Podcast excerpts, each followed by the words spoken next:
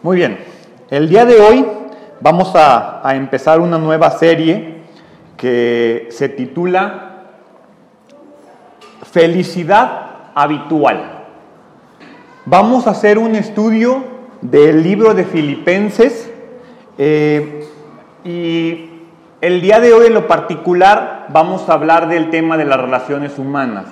¿Por qué titular la serie Felicidad habitual? Porque en realidad el ser feliz es un hábito, no es, no es otra cosa más que es algo que debemos trabajar, algo que debemos hacer y algo que debemos de pensar todos los días. Nosotros como seres humanos buscamos la felicidad, pero desafortunadamente creemos que vivimos en un mundo en el que nada es tan bueno como parece, en donde la gente nos hace promesas y generalmente nos desilusionan y vivimos enfrascados en esa búsqueda constante de la felicidad lo que nos lleva a vivir en un mundo frustrado porque no la estamos encontrando. Escuchamos gente que sus, sus, cosas es, ¿tú qué buscas en la vida? Y la respuesta es, solo quiero ser feliz, busco la felicidad. Hay gente haciéndose rica con una cosa nueva que acaban de sacar hace poco, no tendrá más de cinco años, que se llama las ciencias de la felicidad. He estado estudiando al respecto de estas famosas ciencias de la felicidad, donde hay carreras y hay doctorados nuevos al respecto de eso. Y lo que me he encontrado es la asombrosa verdad de que están hablando Biblia sin decir la palabra Dios, Jesús, santos. Simplemente hablan de términos contenidos en la Biblia. Entonces mi objetivo el día de hoy y a lo largo de estas semanas que vamos a estudiar este, este tema es ahorrarles unos cuantos millones de dólares millones de dólares, no, unos cuantos miles de pesos, no tanto, y en verdad aprendamos lo que significa la felicidad. Pero antes, vamos a orar. Padre, gracias te damos porque tenemos la oportunidad de reunirnos en tu nombre a alabarte, a adorarte y sobre todo a escuchar de ti. Padre, sabemos que nos amas y por lo tanto estamos aquí sabemos que tienes paciencia para con nosotros y sabemos que lo único que tú esperas de nosotros es que te alabamos, que vivemos, que vivamos para ti y sobre todo buscas que seamos felices y plenos en tu nombre. Ayúdanos a entender estos conceptos de la felicidad y de la alegría en ti, en el nombre de tu Hijo Jesús. Amén. Voy a empezar y les voy a hacer una recomendación. Estamos muy a tiempo, es el primer domingo de esta serie Traigan su Biblia, traigan una hoja, traigan un cuaderno y tomen notas, porque lo que pretendo hacer durante estas semanas que vamos a estudiar esta serie es en verdad darles tips y cosas muy prácticas que podemos llevar de la palabra de Dios a nuestras vidas. Y entonces voy a empezarles, eh, eh, ayer o antier estaba escuchando al pastor Rick Warren, que es el autor del libro Una vida con propósito, y él habló de cinco leyes de la felicidad. Las voy a, les voy a pedir que las apunten, que las escriban, saquen el teléfono, lo que sea, pero en verdad apúntenselas, llévenlas, las vamos a ver muy rápido y nos va a servir de perfecta introducción para el tema que vamos a estudiar durante estas semanas.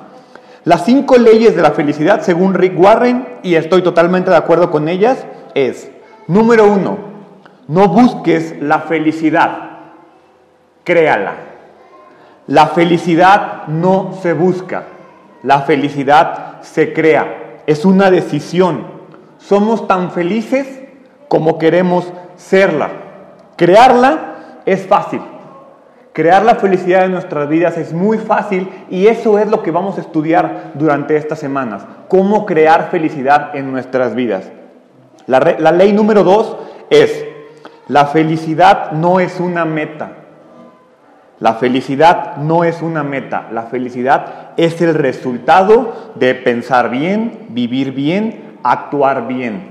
Si hacemos de la felicidad nuestra meta, vamos a vivir una vida frustrada, vamos a vivir una vida egoísta y vamos a vivir una vida miserable, porque nunca vamos a tener suficiente.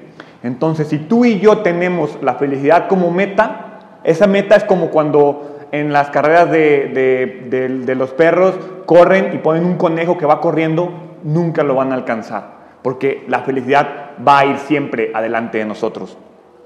La ley número tres es mis hábitos crean mi felicidad. Nuestros hábitos nos definen. Si yo le pregunto a la persona de al lado, defíneme a la persona que tienes a un lado tuyo, te van a decir, eh, pues es trabajador, o eh, pues es una persona eh, medio flojo, eh, pues le echa ganas, hace ciertas cosas, pero ellos te definen en base a lo que ven que haces, en base a lo que habitualmente ven que haces y en base a la manera que te comportas habitualmente. Por lo tanto, nuestros hábitos nos definen. Nosotros formamos hábitos. Los hábitos dan forma a nuestra vida. Podemos crear hábitos que nos generen felicidad.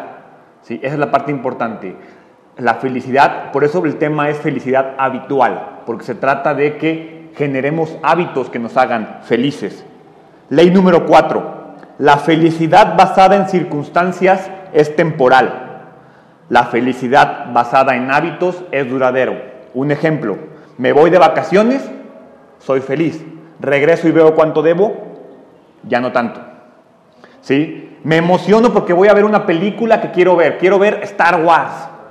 Llego, veo Star Wars y veo que es una porquería de película.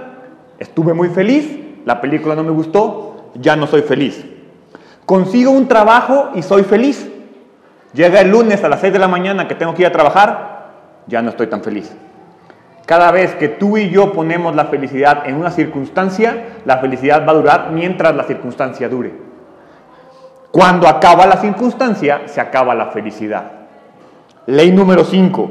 Los hábitos de la felicidad son tan adictivos como los malos hábitos. Yo les puedo decir a ustedes, piensen en sus malos hábitos. No se les hizo un hábito de la noche a la mañana.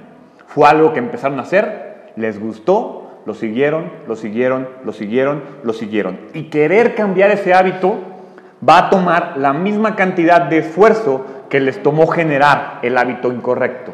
Entonces, la diferencia entre un buen hábito y un mal hábito es la recompensa. Generalmente un mal hábito tiene consecuencias, un buen hábito tiene recompensas. Un hábito de la felicidad nos va a traer por recompensa felicidad. Si desarrollamos hábitos de felicidad, vamos a tener una felicidad habitual. Entonces, como les comentaba, y por eso les digo que traigan su Biblia, que, porque necesito que subrayen, necesito que escriban, necesito que apunten. Vamos a hacer un estudio de Filipenses, vamos a tratar de irnos fragmento por fragmento estudiando cómo Pablo nos presenta la felicidad. Hay muchos teólogos que llaman a Filipenses el libro más feliz de la Biblia, el libro del gozo. La palabra gozo, disfrutar, regocijar, felicidad, feliz, se encuentra 17 veces en un versículo de dos o tres páginas de sus Biblias. Está escrito desde la prisión en Roma por Pablo. Y cuando yo estudié eso dije, no puede ser. En el año 60 al 63 más o menos después de Cristo, Pablo es encarcelado en Roma y desde la prisión escribe una serie de cartas. Esta es una de ellas. Y me llama la atención cómo Pablo puede hablar tanto de la felicidad estando en la prisión. La razón tiene que ver con lo que veíamos hace rato. Pablo es feliz no por las circunstancias, es feliz por las decisiones que ha tomado. Esta carta que está escribiendo es una carta de gratitud hacia la iglesia en Filipos, una iglesia que él mismo fundó. La primera iglesia que Pablo funda era la iglesia de Filipos.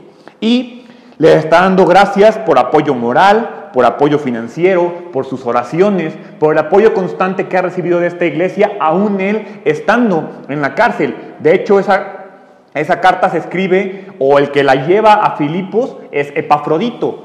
Lo vamos a ver en un fragmento del estudio. Epafrodito le lleva apoyo a Pablo hasta Roma y entonces Epafrodito se enferma, se pone muy mal y obviamente para que no creyeran que se había robado el dinero o, el apoyo moral o que en verdad había desertado de la iglesia, Pablo lo regresa con esta carta en sus manos dándole gracias a la iglesia de Filipo. Pero ahora sí, vamos a hablar de la felicidad. Si yo les digo, vamos a pensar o vamos a hablar de la felicidad, ¿por dónde empezamos? ¿Por el dinero? ¿Por el sexo? ¿Por el tiempo? ¿Por la comida? ¿Por qué empezamos? Yo, tengo en mente desde hace mucho tiempo eh, algo que yo le llamo el triángulo de las relaciones. Y es que en la, es un, visualicen un triángulo, en la parte de arriba de ese triángulo está Dios, en la parte de abajo de ese triángulo están ustedes y en la otra, en la otra esquina del triángulo están las demás personas. Para que nosotros tengamos relaciones saludables, es importante que tengamos paz y tranquilidad en los tres, en los tres vértices de este triángulo. Porque si ustedes no están bien con Dios, no van a estar bien con ustedes mismos y no van a estar bien con el prójimo. Si ustedes no están bien con ustedes mismos, no van a estar bien ni con Dios ni con el prójimo. Y si ustedes no están bien con el prójimo, muy probablemente van a tener broncas ustedes y van a tener broncas con Dios. Entonces es importante que sanemos esas tres partes de nuestra relación, Dios, nosotros y el prójimo, para poder salir adelante. Y Pablo, del versículo 1 de Filipenses al versículo 11, hace un resumen perfecto de cómo tener relaciones saludables. Vamos a, vamos a leerlo en, este, en estos 11 versículos vamos a encontrar cuatro declaraciones que yo los llamo los hábitos de la felicidad para nuestras relaciones. Cómo tener relaciones saludables. Vamos a leerlos juntos. Lo voy a leer en la versión Reina Valera, pero lo pueden leer en la que ustedes gusten. Y dice así, versículo 1. Pablo y Timoteo, siervos de Jesucristo, a todos los santos en Cristo Jesús que están en Filipos con los obispos y diáconos. Gracia y paz a vosotros, de Dios nuestro Padre y del Señor Jesucristo. Doy gracias a mi Dios siempre que me acuerdo de vosotros, siempre en todas mis oraciones, rogando con gozo por todos vosotros, por vuestra comunión en el Evangelio desde el primer día hasta ahora, estando persuadido de esto, de que el que comenzó en nosotros la buena obra, la perfeccionará hasta el día de Jesucristo. Como me es justo sentir de esto esto de todos vosotros, por cuanto os tengo en el corazón y en mis prisiones y en la defensa y confirmación del Evangelio. Todos vosotros sois participantes conmigo de la gracia, porque Dios me es testigo de cómo os amo a todos vosotros con el entrañable amor de Jesucristo. Y esto pido en oración, que vuestro amor abunde aún más y más en ciencia y en todo conocimiento para que aprobéis lo mejor, a fin de que seáis sinceros e irreprensibles para el día de Cristo, llenos de frutos de justicia que son por medio de Jesucristo para gloria y alabanza de Dios. Cuatro hábitos para las relaciones. Si los practicamos, les garantizo que vamos a tener relaciones agradables, vamos a tener vidas más felices. Pero una cosa es muy importante y para mí este tema es muy fácil de explicar. Yo creo que a manera que vayamos avanzando, muchos de ustedes van a decir, ay Gerardo, es que lo que estás diciendo está bien fácil. Sí, es fácil, sí, es lógico. El problema es que no lo hacemos. Lo sabemos, pero no lo hacemos. Es fácil para mí enseñarlo, es muy difícil para nosotros llevarlo a la práctica. Pero si lo hacemos parte de nuestra vida, yo les garantizo que todas nuestras relaciones, personal, con Dios y con el prójimo, van a ser transformadas completamente y vamos a ser personas mucho más felices, porque no podemos ser no podemos ser felices si nuestras relaciones están mal. Pregúntale a la persona más increíble, más exitosa, llena de dinero, porque ese es el concepto que tenemos de felicidad. Alguien exitoso, que tiene dinero. Pero imagínate que está pasando por un divorcio, te aseguro que no va a estar feliz. Si, si piensas en una persona que tenga todo, pero tiene una bronca con tus hijos, no es una persona que va a estar feliz. Tenemos que tener relaciones saludables para ser felices. Entonces, el primer hábito que, quiero que escriban es, número uno, ser agradecidos por las personas en nuestras vidas. Psicólogos y sociólogos y estudios de la ciencia de la felicidad lo afirman. Si le ponen en Google gratitud, ciencias de la felicidad, les aparecen historias, estudios, ejemplos, videos de cómo en verdad la gratitud cambia nuestros niveles de felicidad internos. Una vida agradecida te lleva a la felicidad, una vida ingrata te lleva a la infelicidad. Hay que tener una actitud de gratitud. Es un hábito que se desarrolla, no es natural para nosotros el ser agradecidos. ¿Por qué? Porque creemos que lo merecemos todo. Entonces es muy complicado para nosotros ser agradecidos. Pero si leemos en Filipenses capítulo 1, versículo 3, vamos a leer el versículo 3. Pablo nos dice, doy gracias a mi Dios siempre que me acuerdo de vosotros. Doy gracias a mi Dios siempre que me acuerdo de vosotros. Pablo dice, recuerdo las buenas cosas que he vivido con ustedes, me enfoco en los buenos momentos que he vivido con ustedes y doy gracias a Dios por sus vidas. Esa es la clave de la felicidad. Los matrimonios que dejan de hacer eso, que dejan de recordarse todos los días lo bueno que han vivido y las buenas cosas que han hecho, están destinados a caer en una resbaladilla al olvido. ¿Sí? Eh, hay, una, hay, hay, hay, dos cosas que, que, Sari y yo nos gusta hacer todos los días. Hay gente que lo dice que es cursi, hay gente que lo dice que es muy raro. Pero en verdad, cuando alguien me pide a mí un consejo a dos años y medio de casado, cómo llevar un matrimonio feliz, todos los días antes de dormir, Sari y yo nos tenemos que decir una cosa por la cual nos amamos. Y no se vale decir, te amo por todo. Tenemos que ser algo muy específico. Generalmente es algo que pasó en el día, algo que ha pasado en el momento que estamos viviendo y es, te amo por esto. Y después es, hoy estoy agradecido con Dios por esto. Esa es la regla número uno. Y la regla número dos es decirnos y no irnos a dormir con un enojo. Nos han dado las 5 de la mañana platicando hasta que arreglamos el problema, pero lo último que hacemos antes de dormir es decir, te amo y doy gracias a Dios por tu vida. Si nosotros hacemos eso en todas nuestras relaciones, vamos a tener relaciones más sanas. Traten de pensar en, cuando ustedes recuerdan a alguien, la gran mayoría, no todos, porque hay gente que es muy buena siendo agradecida por las demás personas y hay gente que es muy buena en el don de que se acuerdan de alguien y dan gracias por sus vidas. Pero la mayoría de nosotros, o yo particularmente, tengo que trabajar mucho en eso, porque cuando me acuerdo de alguien, generalmente es porque me deben algo, necesito algo de ellos, ¿sí? algo falta que hagan en mi vida, tengo algo pendiente que arreglar con ellos. Es muy raro que cuando me acuerdo de algo o de alguien, mi primer pensamiento sea, gracias Dios por su vida, gracias Dios por su amistad. ¿Por qué? Porque somos egoístas, porque no nos nace hacerlo. Entonces yo lo reto, y esa es la tarea número uno que les voy a dejar en esta semana traten durante toda la semana, cuando se acuerden de alguien, independientemente de la razón por la que haya sido, den gracias a Dios por la vida de esa persona y por los buenos momentos que hayan tenido con esas personas y traten de encontrar una característica buena en esa persona. Así sea el jefe más odioso, la persona más odiosa en sus vidas, algo bueno tiene. ¿sí? Si no, denle gracias a Dios por todas las veces que no están a su lado. Pero den gracias a Dios por esas personas. Pablo dice, cuando me acuerdo de ustedes, doy gracias. Hay una cosa que tenemos que tener claro. Entre más larga es la relación que tenemos con alguien, pasan tres efectos muy comunes. Número uno, la damos más por sentado.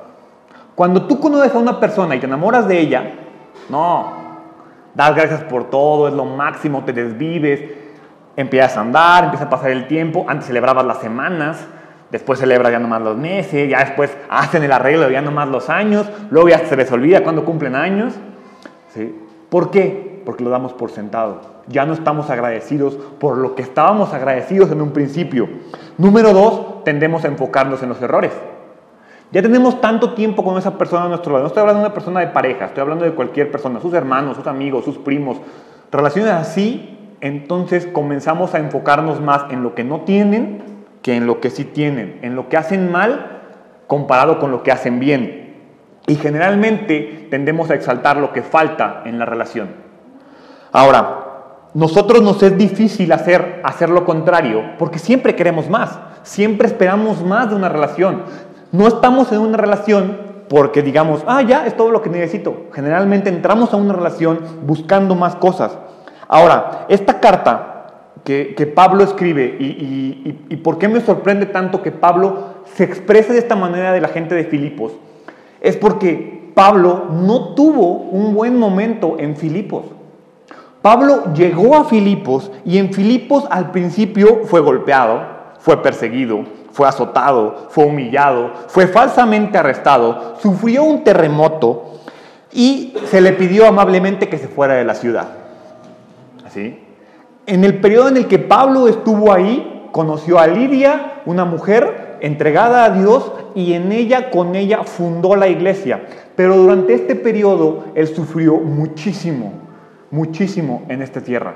Lo hizo durante su segundo viaje misionero y muchas cosas le pasaron, le pasaron mal. Y sin embargo, Pablo desde la cárcel dice, doy gracias por ustedes cada vez que me acuerdo de nosotros, de ustedes. ¿Cómo se llama?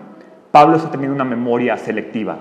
Nosotros somos expertos en la memoria selectiva. El problema es que generalmente la usamos negativamente. Cuando nos acordamos de alguien, somos perfectamente capaces de acordarnos el día y la hora en la cual nos hicieron algo, nos deben algo y nos hace falta algo. Sin embargo, somos perfectamente incapaces para acordarnos de las cosas buenas que hemos vivido. Pablo te dice, cada vez que me acuerdo de ustedes, doy gracias por ustedes. Si nosotros damos gracias por la gente en nuestras relaciones, damos gracias por lo que pasa en nuestra propia vida, todos los días nos vamos a empezar a enfocar en las cosas buenas y vamos a ser capaces de estar agradecidos. Pablo escogió no enfocarse en las cosas negativas. ¿Tienen resentimiento hacia alguien por cosas malas que les pasaron? Piensen en esa persona. Piensen en esa persona que les cual puedan tener un resentimiento hacia ellos.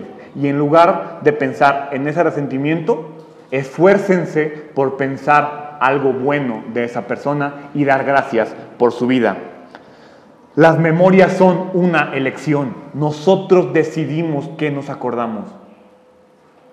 El problema es que generalmente nos acordamos de lo malo. Durante toda la serie les voy a estar dando pequeños tips este es el primero, apúntenlo.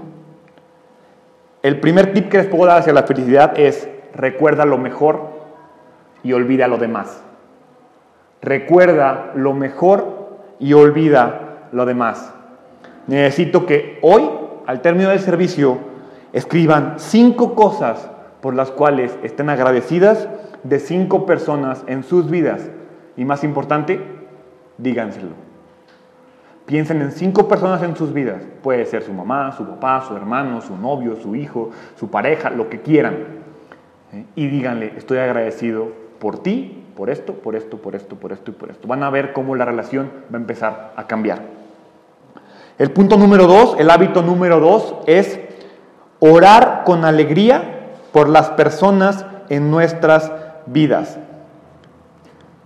Muchos de aquí somos buenos orando por las demás personas muchos de aquí, y la gran mayoría, somos medio malos orando con alegría por las demás personas.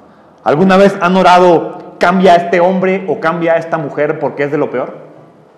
Es que no entiende lo que esta persona está mal, cámbialo Dios. Eso no es orar con alegría, eso es orar con queja. Y no cuenta. Lean el versículo 4, lo voy a leer en Filipenses es Filipenses 1.4, lo voy a leer en la nueva versión internacional, y dice, en todas mis oraciones por ustedes, siempre oro con alegría.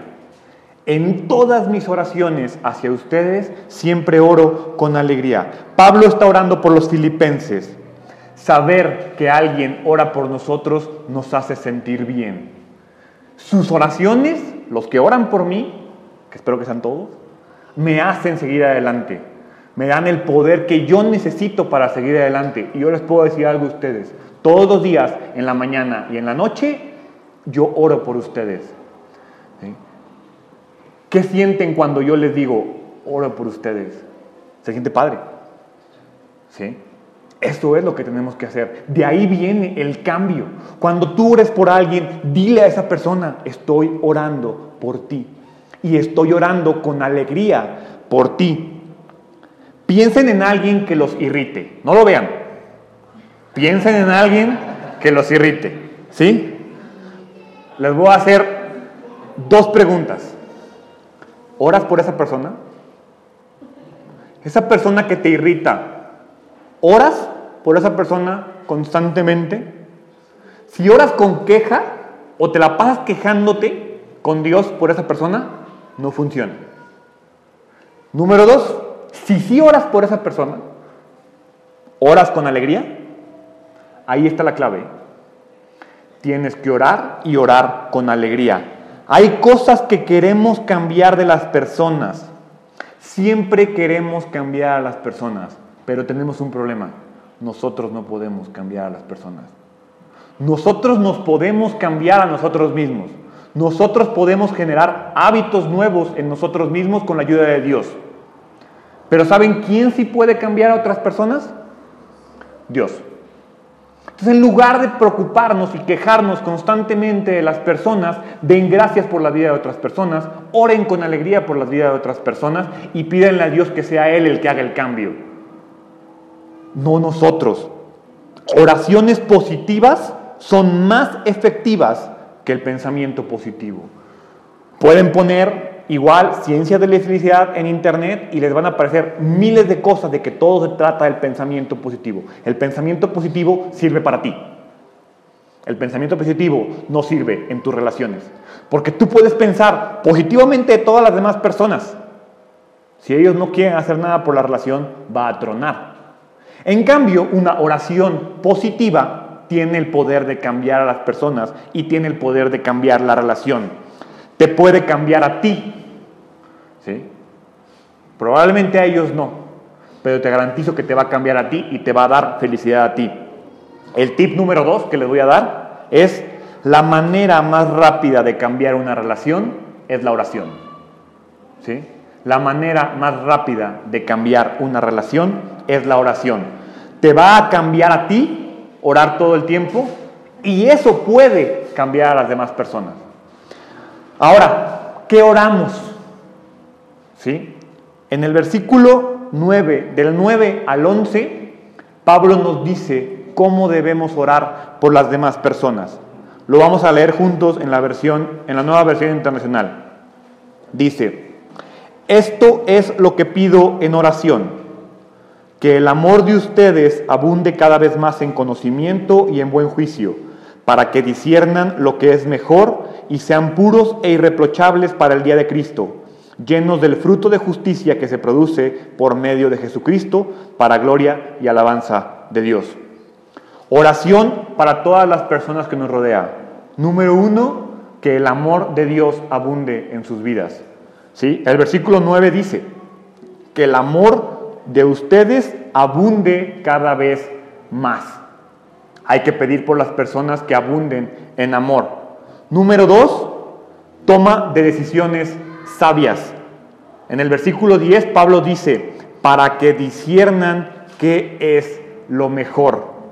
Debemos orar eso por las demás personas, que tengan discernimiento de tomar decisiones sabias. Número 3, vivir con sinceridad e integridad.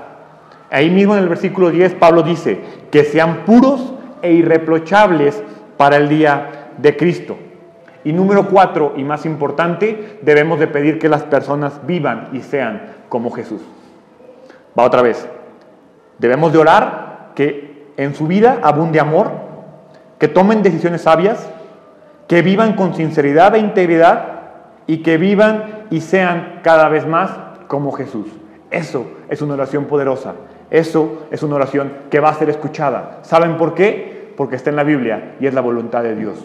Cuando tú y yo oramos conforme a la voluntad de Dios, nuestras oraciones son escuchadas. Ahora, si leemos en el versículo 11, dice, llenos del fruto de justicia. Este fruto de justicia es el mismo fruto que encontramos en Gálatas 5, 22 y 23, donde dice, el fruto del Espíritu es amor, gozo, paz, paciencia, benignidad, bondad, fe, mansedumbre, templanza.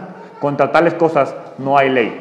Debemos orar porque haya fruto del Espíritu. El fruto del Espíritu es el carácter de Jesús. Debemos de tener el carácter de Jesús en las vidas de las personas que nos rodean. Ahora, si nosotros oramos esto por nuestros seres queridos, vamos a ser más felices. Yo les pido, órenlo por sus seres queridos, órenlo por sus seres no queridos, órenlo por mí, órenlo por Saraí, órenlo por todas las personas que están reunidas en esta iglesia, órenlo por la iglesia universal de Cristo. Es una oración que siempre va a ser contestada. El hábito número tres es Esperar lo mejor de las personas en nuestras vidas. Ya vimos estar agradecidos por las personas en nuestras vidas, orar con alegría por las personas en nuestras vidas y número tres, esperar lo mejor de las personas en nuestras vidas. Nosotros no esperamos lo mejor de las personas en nuestras vidas. Siempre estamos esperando ser defraudados. Creemos que nos van a fallar. Hacer el hábito de esperar lo mejor es importante. Dejar de criticar, comenzar a esperar pacientemente en las personas. Si leemos el versículo 6, Filipenses 1:6 dice, estoy convencido. Pablo está convencido. No se enfoca en lo que le falta, se enfoca en lo que ya avanzaron. Dice, estoy convencido de esto. El que comenzó tan buena obra en ustedes la irá perfeccionando. No está diciendo, son perfectos. Doy gracias y oro por ustedes porque son perfectos. No. Doy gracias y oro con ustedes porque están siendo perfeccionados. Porque estoy conforme con lo que Dios ya hizo. Y espero con alegría lo que Dios va a hacer en sus vidas. Esa es clave importante en nuestras relaciones. Pablo es un experto en sacar lo mejor de las personas. Él cree en las personas. Si nosotros le damos confianza a las personas de nuestras vidas, la relación va a crecer. Imagínense que son papás y están viendo a su hijo correr una carrera en la escuela. Si se cae, ¿qué van a hacer ustedes? Lo van a ir a buscar, le van a gritar más fuerte. Un mal papá probablemente le diga, eres un perdedor y un lucerzote. Pero espero que aquí no haya ninguno de esos malos papás y todos, al contrario, animen a su hijo a que se levante y le dan confianza de que siga avanzando. Eso mismo es en todas las relaciones. Cuando alguien les falle, no digan, lo sabía, lo estaba esperando. No, simplemente, no te preocupes, te perdono, vamos a seguir adelante por lo que ya ha pasado en nuestras vidas. No por lo que ya pasó o por lo que está pasando. Número dos, Pablo, además de creer en las personas, les da una visión. Él está diciendo, el que comenzó tan buena obra la irá perfeccionando hasta el día de Cristo Jesús. Él les está diciendo, Jesucristo te va a perfeccionar. Él está dando una visión a las personas. Si tú y yo vivimos en base a expectativas de los demás, vamos a vivir una vida miserable. Más bien, muestra a las personas lo que pueden llegar a ser. Deja de esperar de ellos. Confórmate con lo que han hecho y muéstrales lo que pueden llegar a ser. Y finalmente Pablo es paciente con el progreso de las personas. Él dice, estoy conforme con lo que Jesús ha hecho en tu vida y espero con ansias lo que va a seguir haciendo. Si buscamos la perfección en las personas, vamos a vivir una vida totalmente echada a perder. Porque nadie es perfecto. Ni tú eres perfecto, ni yo soy perfecto. Si buscamos buscando, si buscamos, si vivimos la vida buscando perfección, nunca la vamos a encontrar. El tip número tres que les voy a dar es celebra lo que las personas han hecho en lugar de señalar lo que no han hecho. Hay que mostrarnos agradecidos y felices por lo que las personas han hecho en nuestras vidas.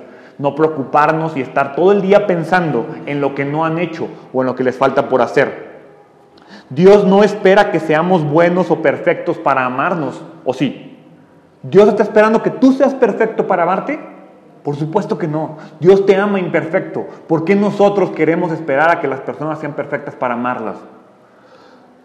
En Filipenses 1.7 dice, es justo que yo piense así de todos ustedes porque los llevo en el corazón. Esa es la clave de la paciencia. Tú no puedes ser paciente con nadie si no lo llevas en el corazón. Yo he aprendido que si, que si a alguien no lo llevo en el corazón, lo llevo en el hígado.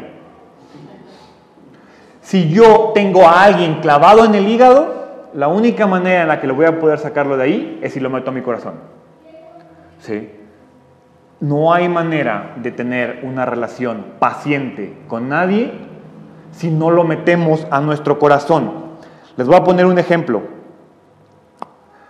Un esposo y una esposa. No estoy hablando de nadie en lo particular, pero es muy común que la esposa se acerque con el esposo y le diga, amor, tengo este problema, tengo esta situación, me siento mal por esto, por esto, por esto, creo que está pasando esto en mi vida, creo que hay algo mal. Reacción muy común de nosotros los hombres hacia nuestras mujeres es, no, es que estás mal, estás pensando mal, tu pensamiento está mal, tu lógica está mal, ¿cómo piensas eso? No seas tonta, ¿cómo crees? Estás mal, no, no, no, no, no. Se nos olvida que la mujer en ese momento no quiere ser entendida. Ella te dice, es que no me entiendes. Pero esa frase, es que no me entiendes, no es una cosa de entendimiento lógico. Ella lo que está diciéndote es, no sabes cómo me siento. Lo único que está esperando es que tú le digas, no te preocupes, todo va a estar bien, te entiendo. El problema es que si no tienes a esa persona dentro de tu corazón, lo primero que sale de tu boca es un pensamiento racional. Queremos sanar nuestras relaciones, mete a las personas a tu corazón y entiende lo que piensan. En la palabra no me entiendes no significa entendimiento, significa empatía. No quieren ser entendidas o no queremos ser entendidos, no queremos ser racionalizados, queremos afecto. No podemos juzgar el sentimiento de una persona. Si alguien llega y te dice que me siento mal por esto, no le digas, es que está mal tu lógica. No hay sentimientos malos. Ojo, es muy importante, no existen sentimientos malos. Los sentimientos son. Alguien me va a poder decir, oye, pero es que el enojo es un sentimiento malo. No. La reacción que tenemos ante el enojo es lo malo. Pero podemos enojarnos, Podemos estar tristes, podemos tener problemas en nuestras vidas. Por supuesto que sí. Lo que hace mal el sentimiento es la manera en la que reaccionamos ante él. Entonces no podemos menospreciar el sentimiento de alguien a nuestro lado. Si nosotros menospreciamos el sentimiento de alguien a nuestro lado, vas a dañar la relación. Y una de dos, la persona va a dejar de decirte las cosas y se va a empezar a alejar de ti. Si tú abrazas el sentimiento de las demás personas en tu vida, vas a fortalecer la relación y tener relaciones más, más sanas. Amor es con el corazón. Comienza con el entendimiento y termina con la aceptación. El amor de Cristo es de corazón. Imagínense que Dios le pusiera lógica a su amor en tu vida y en la mía. ¿Dónde estaríamos ahora? Si Dios fuera lógico con lo que tú y yo hemos hecho, estaríamos muertos, porque el castigo para el pecado es la muerte. Entonces, si Dios le metiera coco a nuestros pensamientos, a nuestras maneras de vivir, ya no estaríamos aquí. En la cosa y la ventaja y la grandeza de nuestro Señor es que Él le mete corazón. Tiene paciencia con nosotros y espera que nuestra relación con Él crezca. Porque Dios da gracias por tu vida, porque Dios está alegre de tu vida y porque Dios espera pacientemente que tu vida cambie. Y la clave número cuatro, el hábito número cuatro, es el más fácil de enseñar, pero es el más difícil de hacer. Es amar a las personas en mi vida como Jesús lo hace. Amar a las personas en mi vida como Jesús lo hace. ¿Por qué es difícil? Porque no somos Jesús. Solo Jesús puede hacer eso. Solo Jesús puede amar a las personas a través, a pesar de que lo matamos. Nosotros nos enojamos porque nos ven feo. Alguien nos ve feo y dejamos de sentir amor por ellos. Nosotros le faltamos el respeto a Dios, le faltamos el respeto a Jesús y Él no nos deja de amar. En el versículo 8 de Filipenses dice, Dios es testigo de cuánto los quiero a todos con el entrañable amor de Cristo Jesús. Yo leí ese versículo y, me encantó, me encantó ese versículo.